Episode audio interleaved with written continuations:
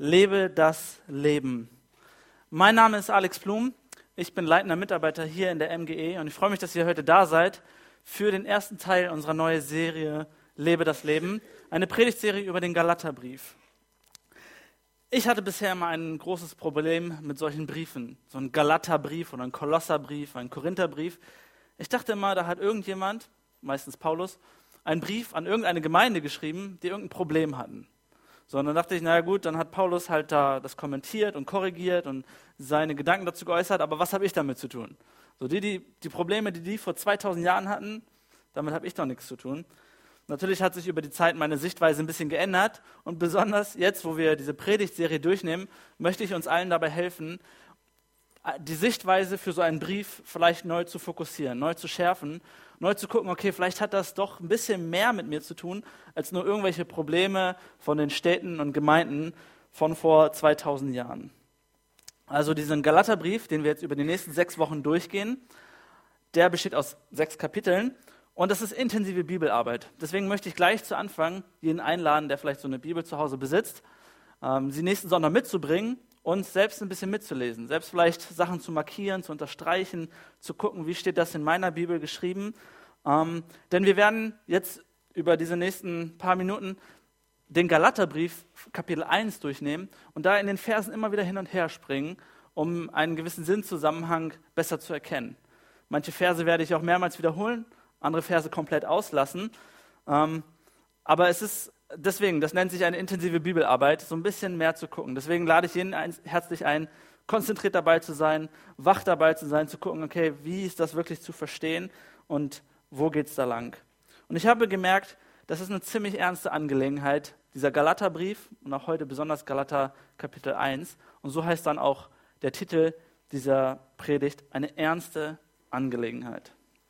Vielleicht nochmal zum Hintergrund des Galaterbriefes. Wie schon gesagt, Paulus hat Briefe geschrieben, in diesem Fall auch den Galaterbrief.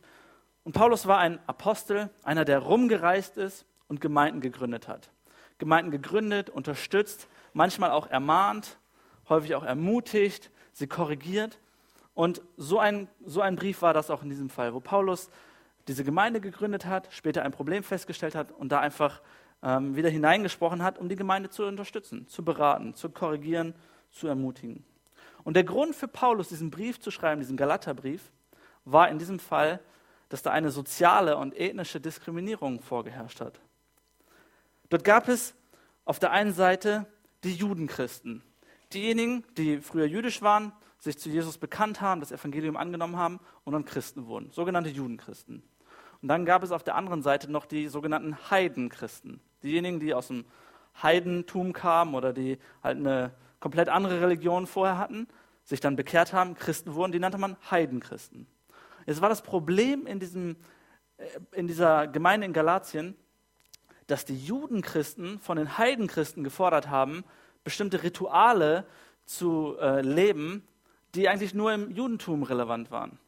Die, die, die Judenchristen haben gefordert, hey, ihr müsst die gleichen Gesetze und Gebote einhalten wie wir die letzten 3.000, 4.000 Jahre. Ihr müsst auch die Waschungen, die Traditionen, die Reinigung, die Festtage, ihr müsst das alles einhalten, wenn ihr wirklich Jesus folgen wollt. So, da gehörten wilde Sachen dazu und das waren Irrlehren. Das war Lehren von diesen, von diesen äh, Judenchristen, die sie den Heidenchristen aufgedrückt haben. Und Paulus sagt, Leute, das ist eine Rassenkriminierung, weil ihr das Evangelium falsch verstanden habt. Nicht, weil ihr was gegen diese Leute habt oder weil ihr so cool seid oder auch nicht cool, sondern weil ihr das Evangelium nicht verstanden habt, nicht richtig verstanden habt. Und er lehnt sich vehement dagegen auf. Es ist eine ernste Angelegenheit für ihn. Und wo, das, wo der Galaterbrief halt so interessant wird, ist, dass wir nicht sagen können, okay, Paulus erklärt mal wieder das Evangelium, wie die ganze Bibel hinweg, und das ist eigentlich nur für was, für Leute, die äh, Jesus noch nicht kennen und Christus noch nicht kennen und keine Christen sind. Nein, nein, Paulus spricht hier zu Christen. Leute, die schon längst mit Jesus gehen, ihm nachfolgen und er, er korrigiert sie harsch. Und ich glaube, deswegen ist der Galaterbrief auch für uns so wichtig, weil Paulus zu Christen spricht. Und vielleicht noch einmal, ähm, damit wir bei dem Begriff Evangelium alle immer so auf einer Linie sind und immer den gleichen Begriff als Verständnis haben, ähm, möchte ich einmal kurz sagen, was der im Ur Ursprung bedeutet hat. Evangelium bedeutet gute Nachricht. Evangelium, gute Nachricht. Und man hat das so gebraucht, wenn zum Beispiel damals das römische Imperium ähm, einen Sieg in einer Schlacht eingefahren hat, dann sind die durch die Gegend gereist und haben gesagt, hey, wir haben ein Evangelium, wir haben eine gute Nachricht. Also das Evangelium war etwas, was man glaubt, eine, eine gute Nachricht, die man annimmt und glaubt. Es war kein guter Rat oder guter Hinweis, nach dem man jetzt so lebt. So, hier ein guter Hinweis, geh lieber rechts lang und nicht links lang. So, sondern es war ein, ein, ein Glaubensschritt, etwas, wo man gesagt hat, okay, das nehme ich als, als wahr an. Also kein, kein bloßer Hinweis. Das nur so vorweg. Dann wollen wir einsteigen in den Text Galater 1 ab Vers 1. Paulus, Apostel, berufen nicht von Menschen oder durch menschliche Vermittlung, sondern unmittelbar von Jesus Christus und von Gott, unserem Vater, der Jesus von den Toten auferweckt hat, an die Gemeinden in Galatien. Ich schreibe euch im Namen aller Geschwister, die bei mir sind, und wünsche euch Gnade und Frieden von Gott, unserem Vater, und von Jesus Christus, unserem Herrn, der sich selbst als Opfer für unsere Sünden hingegeben hat. Er hat sein Leben hingegeben, um uns von allem Bösen zu befreien, das die jetzige Welt beherrscht, und hat damit den Willen Gottes, unseres Vaters, erfüllt, dem für immer und ewig die Ehre gebührt. Und alle sagen Amen. Amen. Wenn wir so eine Bibelstelle, so eine Passage durchlesen oder ein Kapitel, dann ist es immer sehr gut, Fragen zu stellen. Zu sagen, warum ist das so und so? Was meint Paulus da und damit? Was hat das für einen Effekt auf? Wieso steht das so? Und ich habe vier Fragen mitgebracht, die seht ihr auch auf eurem äh, Predigt-Outline, wo ihr mitschreiben könnt. Und die erste Frage lautet, wer hat die Autorität? Wer hat hier eigentlich das Sagen? Und da kommen wir auch schon zu Vers 6, wo Paulus ähm, sehr energisch wird und es richtig ernst macht. Und ich glaube, das ist auch der Kernvers dieses ersten Kapitels. Ab Vers 6, ich lese vor. Ich wundere mich, wie schnell ihr euch von dem, dem abwendet, der euch zum Glauben gerufen hat. Durch Christus hat er euch seine Gnade erwiesen. Und ihr, kennt, ihr kehrt ihm den Rücken und wendet euch einem anderen Evangelium zu. Dabei gibt es doch überhaupt kein anderes Evangelium. Es ist nur so, dass gewisse Leute euch in Verwirrung stürzen, weil sie versuchen, das Evangelium von Christus auf den Kopf zu stellen. Ich habe das einmal dick markiert. Ähm, ich wundere mich. In Wirklichkeit, also im Urtext steht da, ich bin richtig genervt. Ich bin auf 180. Ich bin sowas von sauer. Also ich wundere mich, ist echt harmlos ausgedrückt. Paulus ist, ist ärgerlich darauf, dass die Menschen, dass die Galater das Evangelium nicht richtig verstanden haben. Dass sie das Evangelium verdreht haben. Er sagt, ihr wurdet von gewissen Leuten verwirrt. Sie haben euch in Verwirrung gestürzt. Und diese gewissen Leute, das waren diese Lehrer, die gesagt haben, okay, ihr müsst nach bestimmten Regeln leben. Diese Lehrer hatten aber immer ein Anliegen. Ein Anliegen, was jede Religion ähm, irgendwie teilt, nämlich zu sagen, was muss ich tun, um gottesfürchtig zu sein? Das beschäftigt jede Religion, das beschäftigt ähm, jeden, äh, jeden Menschen irgendwie. Was muss ich tun, um diesem Gott, an den ich glaube oder nicht glaube, ähm, was muss ich tun, um gottesfürchtig zu sein, um gut vor ihm dazustehen, um mein Leben richtig mit ihm zu bringen? Und die Lehrer in Galatien haben gesagt, du musst Christus annehmen und dann musst du noch diese Gesetze von Moses auch noch befolgen. Dazu gehörten rituelle Waschungen vorm Essen, dazu gehörten bestimmte Feste, dazu gehörte aber besonders in dem Galaterbrief die Beschneidung. So, wenn wir uns das mal vorstellen, für heute, wenn wir sagen, wir haben hier eine deutsche Kultur und hier, wir sagen, ja, wir haben Jesus Christus angenommen, aber hier gibt es noch bestimmte Regeln, wir treffen uns nachher, Next Steps, 13 Uhr unten, alle Männer, wir müssen da leider noch was nachholen. Das sind die Regeln hier, sonst kannst du nicht zu Jesus gehören. So, wir würden große Augen machen und sagen, uh, uh, ich bin nicht dabei. Dann ist das ziemlich schnell äh, gegessen, Next Steps. Oder wir sagen, deutsche Kultur und ähm, da kommen jetzt besonders die, die Flüchtlinge aus Iran, Irak und die haben sich hier vielleicht bekehrt, nur als Beispiel. Und wir sagen, hey, zu deiner Bekehrung gehört danach auch ein richtig cooles Fest mit Schweinshaxe und Bier und das muss sein, weil das ist deutsche Kultur und das gehört auch dazu, zur Gemeinschaft. Und die sagen, nein, nein, Schweinshaxe, ich bin nicht dabei, weil sie es einfach so gewohnt sind, weil das auch nichts mit Evangelium zu tun hat. Und da ist Paulus knallhart und sagt, das Evangelium ist das Evangelium. Und ihr könnt es nicht verdrehen, ihr könnt nichts dazu machen, auch nicht die Gesetze von Mose. Also die Frage ist immer noch, wer hat denn hier die Autorität? Wenn ich mir das so durchlese, denke ich, okay, Paulus, du schwingst ja große Reden. Ich will nochmal Vers 1 vorlesen, wo Paulus sich vorstellt. Da sagt er, Paulus, Apostel, berufen nicht von Jesus, äh, nicht von Menschen oder durch menschliche Vermittlung, sondern unmittelbar von Jesus Christus und von Gott, unserem Vater, der Jesus von den Toten auferweckt hat. Also Paulus bezieht sich auf seine Bekehrungsgeschichte. Da, wo er von Jesus auf einmal ergriffen war und, und Jesus ihn, ihn umgeschmissen hat und, und Paulus auf einmal alles erkannt hat und sein ganzes Denken erneuert hat, der Punkt, wo Paulus alles erkannt hat, da sagt Paulus, hey, ich habe die Weisheit und die Erkenntnis vom Evangelium nicht von irgendwelchen Leuten bekommen, sondern ich habe es von Jesus direkt bekommen. Und alle, die bei seiner Bekehrung dabei waren, die haben gemerkt, wow, da ist wirklich die Gegenwart von Jesus gerade da. Und Paulus sagt, hey, ich habe mich nicht mit den anderen abgesprochen, sondern Gott hat mir das ganz persönlich geschenkt. Das Verständnis von dem Evangelium. Und ich glaube, da ist manchmal so ein bisschen eine Gefahr für uns, dass wir uns von Menschen abhängig machen. Dass wir sagen, wow, dieser Prediger, diese Predigerin, dieses Buch, was ich gelesen habe, dieser Baylis Conley und Joyce Meyer und Reinhard Bonke, wer auch immer, die haben so sehr in mein Leben gesprochen, die haben so eine Autorität. Mein Pastor hier vor Ort, der hat so eine Autorität. Wir machen Menschen zu Idolen und Paulus sagt nein, nein, nein. Jesus ist derjenige, auf den ich mich berufe. Und er macht das nochmal deutlicher in Vers 8. Doch wer immer euch ein anderes Evangelium bringt, und wäre es einer von uns Aposteln oder sogar ein Engel vom Himmel, wer immer euch eine Botschaft bringt, die dem Evangelium widerspricht, das wir euch verkündet haben, der sei verflucht. Paulus sagt, wir sind alle auf der gleichen Linie hier. Also die Apostel, ich habe mich nicht mit denen abgesprochen und trotzdem verkünden wir alle das gleiche Evangelium. Und wir müssen uns alle an diesem gleichen Evangelium von Jesus Christus messen lassen. Und wir sind alle auf der gleichen Linie. Und deswegen glaube ich, dass Paulus auch die Autorität hat, hier sowas zu sagen. Und das heißt für uns als MGE Peine, hey, die Bibel hat die Autorität über uns. Das, was dort die Apostel geschrieben haben, was Jesus durch die, ja, durch die Menschen dort verkündigt hat, das hat Autorität über uns und nicht wir über die Bibel. Okay? Wer hat die Autorität?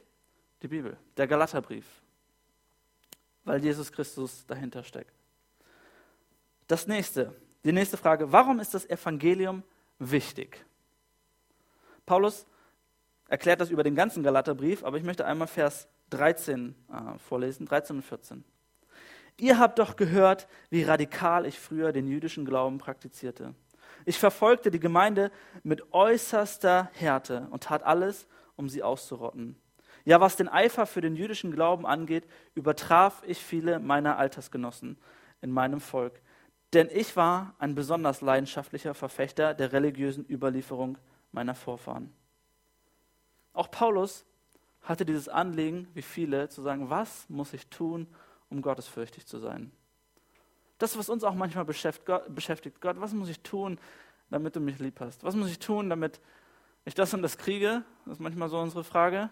Was muss ich tun, damit ich dir begegnen kann? Was muss ich tun, um gottesfürchtig zu sein? Und Paulus hat gesagt, ich war der Beste. Ich habe alles gegeben, ich habe alles getan, ich wusste alles auswendig, ich konnte alles auswendig. Ich war der Beste von allen. Ich übertraf sie alle. Ich war so gut. Und dann sagt er, und danach war ich so schlecht, weil ich alle auch noch verfolgt habe und gehasst habe und, und die Christen verfolgt habe. So, ich war auf der einen Seite total gut, auf der anderen Seite war ich mit Hass erfüllt, habe Menschen ins Gefängnis geworfen, aber es hat alles nichts geholfen, sagt Paulus. Kenne ich, war ich, weiß ich schon. Müsst mir nichts erzählen. Du kannst nicht gut genug sein, um diesem Gott irgendwie zu begegnen, um diesem Gott gerecht zu werden. Und das ist ein Punkt für heute.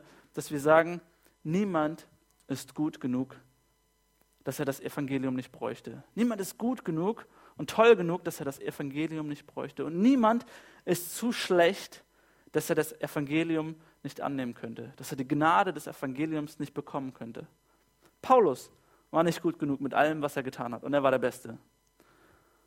Und Paulus war auch nicht zu schlecht mit seinem Morden und ins Gefängnis bringen und verfolgen, dass er die Gnade des Evangeliums nicht hätte bekommen können.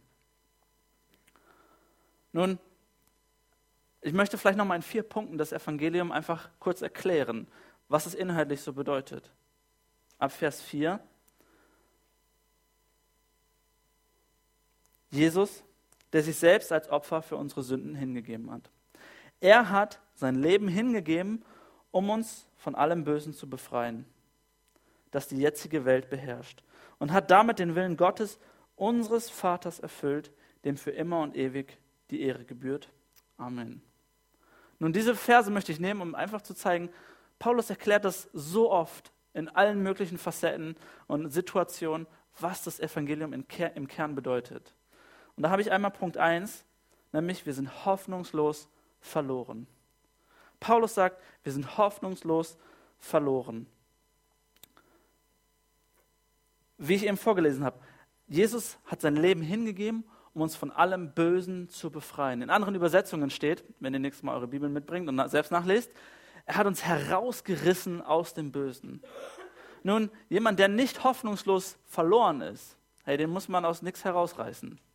Jemand, der nicht wirklich in der Klemme steckt und der, der keinen Ausweg mehr hat, den muss man nicht von etwas Bösem befreien. Den muss man nicht herausreißen aus der Situation. Wir haben die vergangene Woche so viel über über die Überschwemmungen und die Regenfälle im Süden der USA ge gehört und gesehen. Und da waren Menschen auf ihren Autodächern und auf ihren Hausdächern, die mussten gerettet werden, die mussten herausgerissen werden. Da hat keiner gesagt, ach, das kriegst du noch irgendwie selbst geregelt, hier hast du eine Anleitung zum Schwimmen oder sowas, sondern die mussten gerettet werden.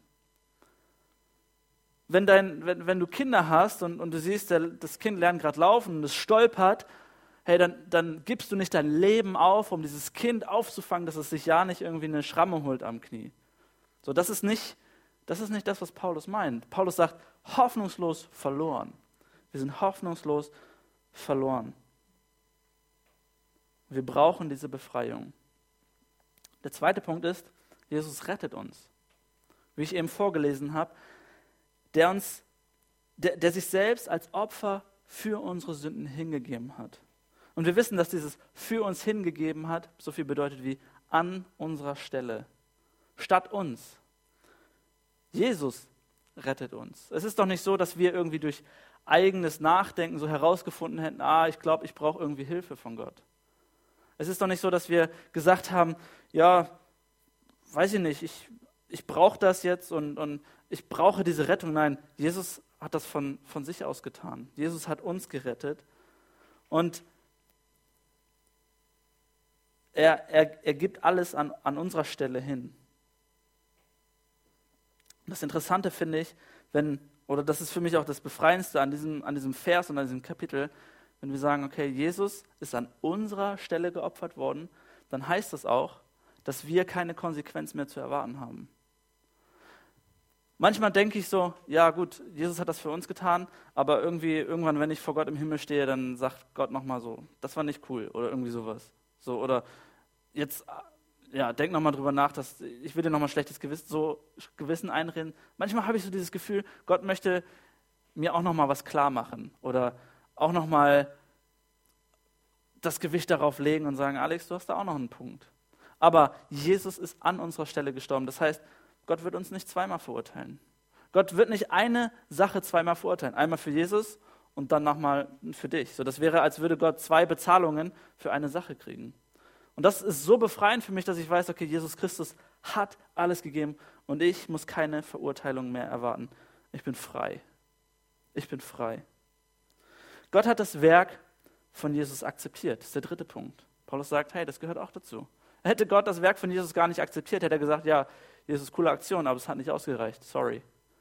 Hey, dann wäre Jesus tot geblieben. Weil Jesus Christus von den Toten auferstanden ist, hat Gott das Werk von Jesus akzeptiert. Deswegen ist die Sünde besiegt. Wäre Jesus tot geblieben, dann hätte die Sünde gesiegt. So hat Jesus die Sünde besiegt. Und der vierte Punkt ist, Gott tat das aus Liebe, aus Gnade, aus purer Leidenschaft für dich. Wie ich schon sagte, Gott hat, wir haben doch nicht gefragt, so kannst du uns bitte retten, wir sind hier in Not. Hey, wir wussten das gar nicht, dass wir erlösungsbedürftig sind. Wir wussten es gar nicht, dass wir das brauchen. Dort steht, äh, dem in alle Ewigkeit für immer die Ehre gebührt. Amen. Gott gebührt die Ehre für das, was geschehen ist. Und ich glaube, wir können uns alle damit so ein bisschen eins machen, dass wir gerne zu dem großen Ganzen etwas beitragen. Zu unserer Erlösung, zu unserer Rettung. Hey, liebend gern sage ich später, wenn ich im Himmel bin, Gott, die drei Punkte, ich habe sie alle eingehalten. Ich habe mir mein, meine Ewigkeit verdient. So, kennt ihr das? Man sagt, ach, ich habe auch noch was dazu gegeben. Wenn ich an einen schönen Abend mit meiner Frau denke, sie will was zu essen kochen und hat schon alles eingekauft, vorbereitet, ist am Machen und Tun und sagt so, oh, ich habe ein Gewürz vergessen. Ich sage dann natürlich nicht, brauchen wir das Gewürz unbedingt, dann kommen wir nicht auch so aus. Nein, nein, nein. Als guter Ehemann, ich schwinge mich sofort auf mein Fahrrad, fahre nochmal zu NP, Nahkauf, NP, was auch immer, hol dieses Gewürz, fahr nach Hause, wir haben einen super Abend, ein super Essen und dann danach so, oh, war das ein toller Abend, weil ich dieses Gewürz auch noch gebracht habe. So, ich habe was dazu beigetragen. Wir lieben das, oder? Kennen wir das? Ich habe etwas dabei dazu beigetan. Aber Paulus sagt, nein, nein, nein. Du bist viel ärmer dran, als du dachtest. Du hast viel weniger dazu geleistet, als du dachtest. Und du kannst viel weniger dazu leisten, als du dachtest aber du bekommst etwas viel Besseres, als du es je geträumt hättest. Und Gott sagt, weil ich dich liebe. Gott tat das aus Liebe, aus reiner Gnade, aus reinem Ich will dich, aus, aus einer Motivation, die sagt, eines Tages will ich den Himmel mit dir genießen. Eines Tages möchte ich, dass du mit mir im Himmel bist. Das ist Gottes Motivation. Die Ewigkeit mit dir verbringen. Und ich finde da 1. Äh, Johannes 4, Vers 19 so stark, wo es heißt, wir lieben, weil er zuerst geliebt hat. Hey, nicht, nicht wir haben angefangen, Gott zu lieben, sondern Gott hat uns zuerst geliebt. Und deswegen können wir aus Dankbarkeit das zurückgeben. Nun, meine Frage 3 an Galater 1 ist, warum ist die Reihenfolge so wichtig? Ich will nochmal ab Vers 6 vorlesen, wo es heißt, durch Christus hat er euch seine Gnade erwiesen. Nochmal. Durch Christus hat er euch seine Gnade erwiesen. Und ihr kehrt ihm den Rücken und wendet euch einem anderen Evangelium zu. Dabei gibt es überhaupt kein anderes Evangelium. Paulus sagt, durch Christus. Christus war zuerst. Da war erst Christus und dann sind wir ihm gefolgt. Nicht andersrum. Erst Christus, dann sind wir ihm gefolgt. Das Motto lautet also Jesus plus gar nichts. Da war Erst Jesus und dann sind wir ihm gefolgt. Nicht Jesus und Beschneidung und dann läuft das, der Laden. Nicht Jesus und ich tue noch was hinzu und dann läuft die Sache, sondern Jesus plus gar nichts. Das bedeutet das Evangelium. Gott hat alles für uns getan. Und ich muss ehrlich sagen, ich bin so geprägt. Wenn du was willst, dann musst du was leisten. Schule, wenn du gute Noten haben willst, musst du was leisten. Wenn du eine gute Ausbildung haben willst, musst du was leisten. Wenn du irgendwas bekommen willst, musst du was leisten. Vielleicht kennt einer, der eine oder andere noch die Märchen. Frau Holle ist mir da so ein gegenwärtiges Beispiel, wo zwei Schwestern dicke Probleme miteinander haben. Die eine Schwester fällt in so einen Brunnen, ähm, kommt auf einmal in dem Land von Frau Holle raus und muss bestimmte Aufgaben erfüllen und Sachen tun, wird dann mit Gold überhäuft, wenn sie wieder nach Hause geschickt wird und total happy. Und die andere Schwester sagt sich, wow, das will ich auch, Gold ist cool schmeißt sich selbst in den Brunnen, landet in der Welt von Frau Holle und Frau Holle sagt, Jo, was, was willst du denn? So, was, was willst du, dass ich dir tue? Und Frau, äh, die, die, die andere Schwester sagt, ja, ich will auch irgendwie wieder zu meiner Mama und dann mit Gold überschüttet werden. Okay, dann schüttel, äh, dann sammel die Äpfel auf, hol das Brot aus dem Ofen, schüttel die Betten aus und so.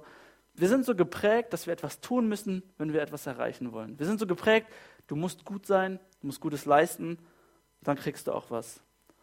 Unsere Frage ist immer wieder, was muss ich tun, um gottesfürchtig zu sein? Was muss ich tun, um diesem Gott gegenüber gerecht zu sein? Und Paulus sagt, nichts. Nichts. Es geht nicht darum, was du tun kannst, sondern es geht darum, was Jesus schon längst für dich getan hat. Und sobald du irgendetwas diesem Evangelium hinzutust und sagst, ah, das mache ich auch noch mit, dann fühle ich mich noch heiliger, noch gerechter, noch besser, dann verdrehst du das Evangelium, dann ist es gar kein Evangelium mehr, genauso wie die Lehrer in Galatien das getan haben. Und ich glaube, wir verlieren häufig das Evangelium auf genau diese Art und Weise, dass wir noch etwas hinzutun, dass wir es ein bisschen verdrehen. Dass wir sagen, na, ich bin gerettet durch Jesus, aber so ein gewisser richtiger Glaube gehört auch noch dazu. In der Praxis sieht das bei mir manchmal so aus, dass ich vielleicht irgendwo anders im Gottesdienst sitze, im Lobpreis und denke so, ah, ich müsste mich eigentlich noch heiliger und noch, noch reiner fühlen, damit ich wirklich diesem Gott in voller Dankbarkeit singen kann damit ich diesen Gott wirklich ehren kann. Ich, eigentlich müsste ich noch viel reuiger sein über das, was ich letzte Woche getan habe. So, ich, ich fühle mich als Heuchler, keine Ahnung. Ich, ich müsste noch viel passionierter, noch viel leidenschaftlicher meine Hände heben, damit Gott mich endlich annimmt. Meine Sehnsucht müsste noch viel höher werden. Und in dem Moment machen wir unsere Leistung zu, zu dem Maßstab, ob Gott uns annimmt oder nicht. Aber es geht nicht um ein Level deines Glaubens, so ein Level, oh, ich bin reuig genug, ich bin liebevoll genug, ich habe genug Sehnsucht zu Gott. Es geht nicht um diesen Level, den wir erreichen, sondern es geht darum, dass wir Jesus glauben, dass wir unseren, unseren Fokus auf Jesus lenken. Also nicht ein Level des Glaubens, sondern das Objekt des Glaubens, nämlich Jesus Christus, ist wichtig. Und eine zweite Sache, wie wir das Evangelium auch häufig verdrehen, ist, dass wir sagen, ja gut, Evangelium schön und gut, kannst du akzeptieren, aber eigentlich musst du nur lieb und aufrichtig sein. Du musst nur ein guter Mensch sein, dann, dann nimmt dich Gott auch irgendwie an. Man sagt so, ja, hey, das klingt total tolerant und offen, cool. Du musst nur lieb sein, du musst nur gute Taten bringen, dann bist du errettet. Aber in Wirklichkeit heißt das doch, wenn es nur darum geht, gute Taten zu tun und du errettet bist, dann ist Jesu Tod umsonst gewesen. Wenn deine Taten dich erretten, dann, dann ist Jesu Tod völlig umsonst gewesen. Und auf der anderen Seite, wenn du sagst, nur gute Taten reichen aus, damit du errettet bist, das würde heißen, schlechte Menschen haben gar keine Chance. Schlechte Menschen haben überhaupt gar keine Hoffnung auf Errettung. Schlechte Menschen sind außen vor. Menschen mit schlechten Taten, mit schlechtem Charakter, die gefangen sind in ihrem Denken und Handeln. Das Evangelium sagt aber, hey, es sind genau beide eingeladen. Matthäus 22, Vers 10 erklärt Jesus ein, eine Situation, wie es ist, wenn Leute in den Himmel kommen. Also warum Leute in den Himmel kommen und wie sie in den Himmel kommen. Und er sagt das, bezogen auf ein Hochzeitsmahl, sagt er, die Diener gingen auf die Straße und holten alle herein, die sie fanden, böse wie gute und der Hochzeitssaal füllte sich mit Gästen. Das Evangelium ist für Menschen mit bösen Taten und für Menschen mit guten Taten. Wenn du sagst, es ist nur eins, hey, dann klammerst du die Gnade komplett aus. Dann ist es kein Evangelium mehr, dann haben wir es verdreht. Paulus war gut und böse und es hat ihm nichts genutzt, er brauchte das Evangelium. Als Jesus am Kreuz gestorben ist, war ein, ein Verbrecher hing neben ihm und, und Jesus hat gesagt, hey, noch heute wirst du mit mir im Paradies sein. Ein Böser. Okay? Also, das Evangelium ist für beide. Jetzt frage ich mich abschließend, warum ist Paulus so energisch bei dem Ganzen? Ich meine, gut, das Evangelium, das ist eigentlich etwas, was unser Herz froh machen sollte, leicht machen sollte. Wir fühlen uns alle frei, wir leben das Leben. So, und warum ist er so, so warum sagt er, ich, ich bin verärgert? Warum ist er so eindringlich? Dieser Vers macht es nochmal so deutlich, wie, wie aufgeregt er ist. Vers 9. Wir haben euch das bereits früher gesagt und ich sage es hiermit noch einmal. Wenn euch jemand ein Evangelium verkündet, das im Widerspruch zu dem Evangelium steht, das ihr angenommen habt, sei er verflucht. Okay, das ist eine ernste Angelegenheit. Sei er verflucht. Und ich frage mich, Paulus, also das ist schon ein bisschen krass, gut, du hast Autorität, aber verflucht? Ein anderes Evangelium bringt Fluch und Verdammnis. Ist es das, was du sagen willst? Wenn wir irgendwas hinzu oder wegtun, dann bringt das Fluch und Verdammnis? Nun, die Bibel ist immer ziemlich direkt, wenn es um Fluch und Verdammnis geht. Die Bibel ist knallhart und sagt, Fluch und Verdammnis steht für Tod. In dem Moment, wo wir uns Fluch auf uns ziehen, da wo die Bibel von Verdammnis und Fluch spricht, da spricht sie von, du spielst mit Leben und Tod. Das ist eine ernste Angelegenheit. Du spielst mit deinem ewigen Leben und deinem ewigen Tod. Und ich glaube, Gott hat das schon sehr, sehr oft in der Bibel den Menschen vor Augen gestellt und gesagt, hey, seid vorsichtig, ihr spielt mit Leben und Tod. Das ist keine, keine Sache so, ich habe da jetzt Bock drauf oder nicht, sondern mach dir Gedanken. Hey, hör, hör auf, auf Gott, achte darauf, was ich sage. Und schon ganz, ganz zu Anfang, bei der, bei der Schöpfung, hat Gott die Menschen vor die Wahl gestellt zwischen Leben und Tod. Er hat den Garten Eden angepflanzt, hat den Garten Eden geschaffen, hat dort Adam und Eva hereingesetzt und hat so viele Bäume und Sachen geschaffen und unter anderem in, inmitten dieses Gartens zwei Bäume. Einmal den Baum des Lebens und einmal den Baum der Erkenntnis von Gut und Böse. Und Gott hat zu den beiden gesagt, also zu den Adam und Eva hat gesagt, ihr könnt alles tun, alles lassen in diesem Garten, ihr könnt alles essen, es ist alles für euch, auch der Baum des Lebens, aber nicht der Baum der Erkenntnis des Guten und des Bösen. Und dann sagt er einen entscheidenden Satz, an dem Tag, wo du von diesem Baum isst, wirst du sterben. Hey, und dann haben sie diesen Baum des Lebens und den Baum, wenn sie wieder davon essen, dann werden sie sterben. Leben und Tod. Gott hat es ihnen beiden aufgestellt und gesagt, ihr habt die Wahl. Und sie essen von diesem Baum der Erkenntnis, fallen nicht tot um. Das ist etwas, was mich immer verwirrt hat. Hey, wieso? Ich dachte, die sollen sterben. Nein. Was Gott meint ist, hey, du wirst sterben innerlich. Du wirst geistlich von mir getrennt sein. Von Gott getrennt sein, sagt Gott, ist tot. Von Gott getrennt sein ist, ich habe keinen Bock auf Kirche, keinen Bock auf Glauben, keinen Bock auf Religion, keinen Bock auf Moral. Mich interessieren meine Sünden nicht. Mich interessiert nicht, was Gott sagt. Und Gott sagt, hey, in dem Moment entscheidest du dich für den Tod. In dem Moment stirbst du nicht, du fällst nicht tot um, aber du stirbst geistlich, du stirbst spirituell. Du bist von Gott getrennt. Das Evangelium zu verdrehen oder es abzulehnen, sagt Paulus, ist gleichbedeutend mit dem Tod und ist gleichbedeutend mit einer ewigen Trennung von diesem Gott. Und mein, mein Anliegen für heute, mein Anliegen, das ich aus diesem Galater 1 herausgearbeitet habe, was ich glaube, was Paulus so eindrücklich sagen will, ist, entscheide dich für das Leben. Entscheide dich für das Leben. Es geht nicht um deine Leistung. Es geht nicht darum, was du tust und wie toll du dich fühlst oder wie wenig toll du dich fühlst. Es geht nicht darum, dass du irgendwas hinzutun kannst, damit Gott dich liebt. Es geht nicht um deine Performance, sondern das, was Jesus getan hat. Hey, das ist Freiheit. Es geht auch nicht um irgendeine Bestätigung von Gott irgendwas, was du tust, damit Gott dich mehr liebt, sondern es geht darum, seine Liebe anzunehmen. Zu sagen, danke Gott, ich, ich bin komplett hoffnungslos, ich habe keine Hoffnung, ich kann mich nicht selbst retten, ich brauche dich. Ich danke dir dafür, dass du mich geliebt hast, bevor ich geschaffen wurde. Ich danke dir dafür, dass du den Preis bezahlt hast und ich kann nichts dazu tun. Darum geht es. Das bedeutet es, sich für das Leben zu entscheiden. Und ich glaube, Gott stellt uns immer wieder vor diese Wahl. Zum Glück.